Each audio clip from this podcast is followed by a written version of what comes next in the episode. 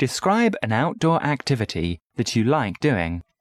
You should say what this activity is, when you do it, where you do it, and explain why you like it. I really enjoy running. Not the fast sprinting kind of run, but rather the more drawn out jogging kind of run.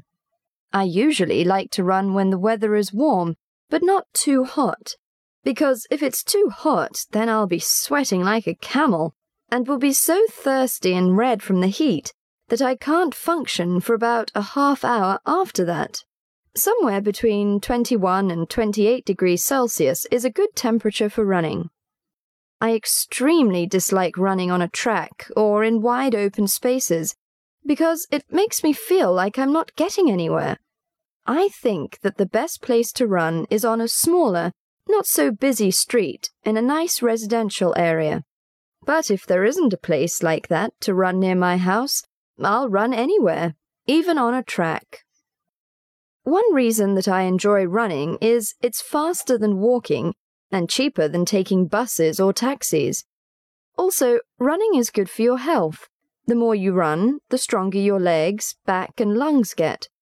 I also like the rush that you get when you push yourself farther than you've ever gone before, where you feel like collapsing and keep on running until you don't even feel your legs anymore, and it's just mechanical. Part 3 Outdoor Activities 1. Would you say people spend more time outdoors today than they did, say, 20 years ago? I don't really think so. Now, with so many modern conveniences, there's less need to work outdoors. There are so many offices and indoor jobs now that it's almost considered low class to do manual labor or work outside. Most middle class working people do not get sufficient amounts of exercise and, as a result, are weak and more prone to sickness. 2. Are there any outdoor activities that many people used to do but which most people don't do now? One of the main ones that I can think of is walking. People still walk, but not in the same proportion that they used to years ago. Walking used to be the main source of travel, unless you could afford a horse, donkey, or mule. But now, with cars, buses, and the internet, people do a lot less walking to get to work, the store, or wherever they need to go. 3. What are the most popular outdoor activities in China? Many Chinese enjoy playing badminton, riding bicycles, performing Tai Chi, and walking. Some sports that have been adopted from other cultures are also popular, such as basketball, tennis, and track sports. One outdoor activity that most Chinese, both old and young, like is table tennis. It is a national sport here in China, so it's not really surprising that so many people enjoy playing it. 4. Do old and young people like doing the same kinds of activities outdoors? It really depends on the people playing the sports, because some old people are very fit and can keep up with the younger ones quite well.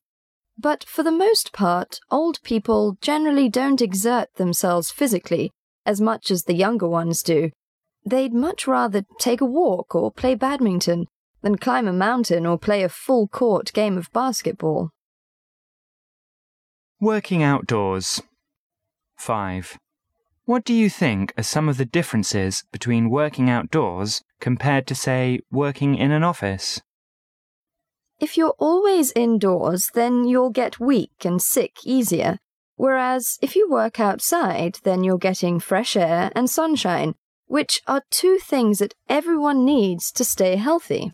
If you're working outdoors, then you'll probably be more physically fit and a whole lot stronger than if you're sitting at your desk all day.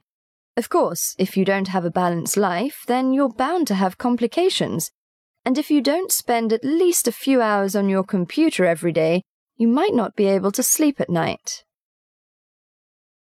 6.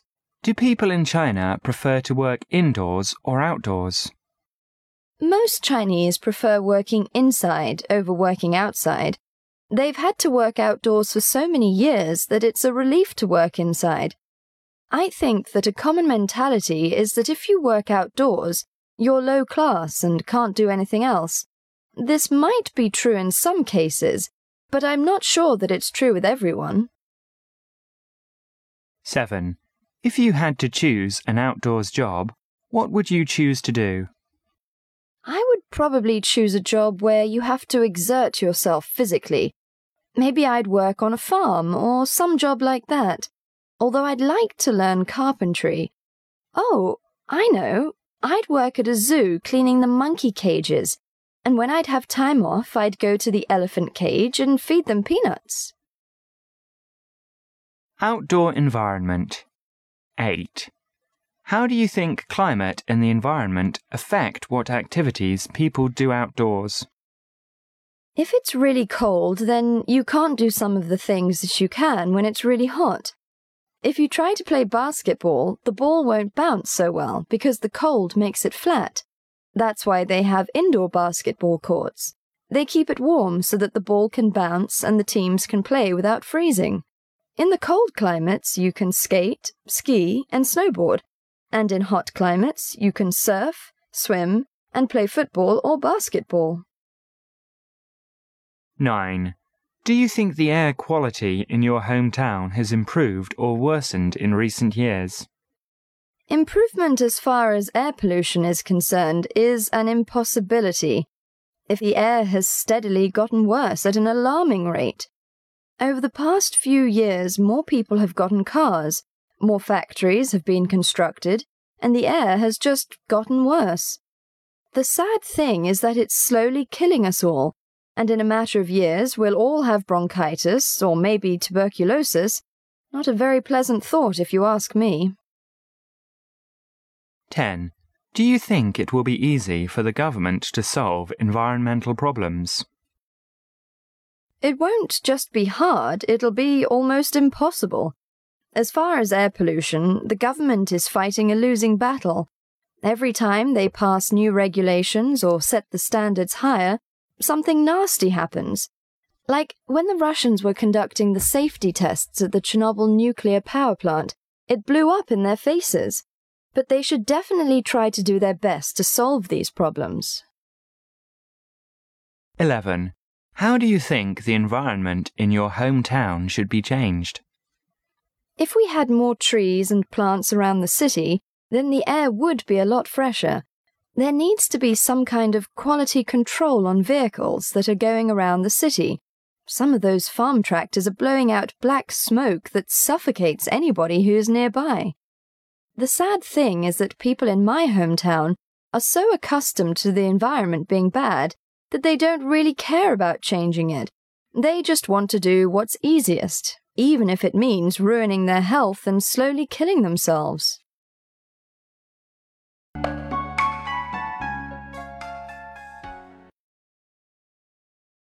Describe an outdoor activity that you like doing.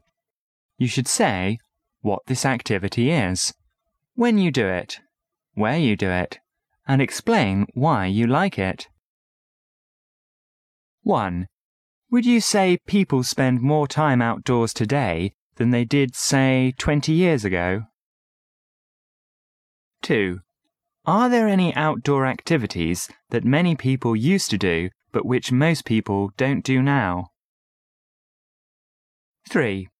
What are the most popular outdoor activities in China? 4. Do old and young people like doing the same kinds of activities outdoors? 5.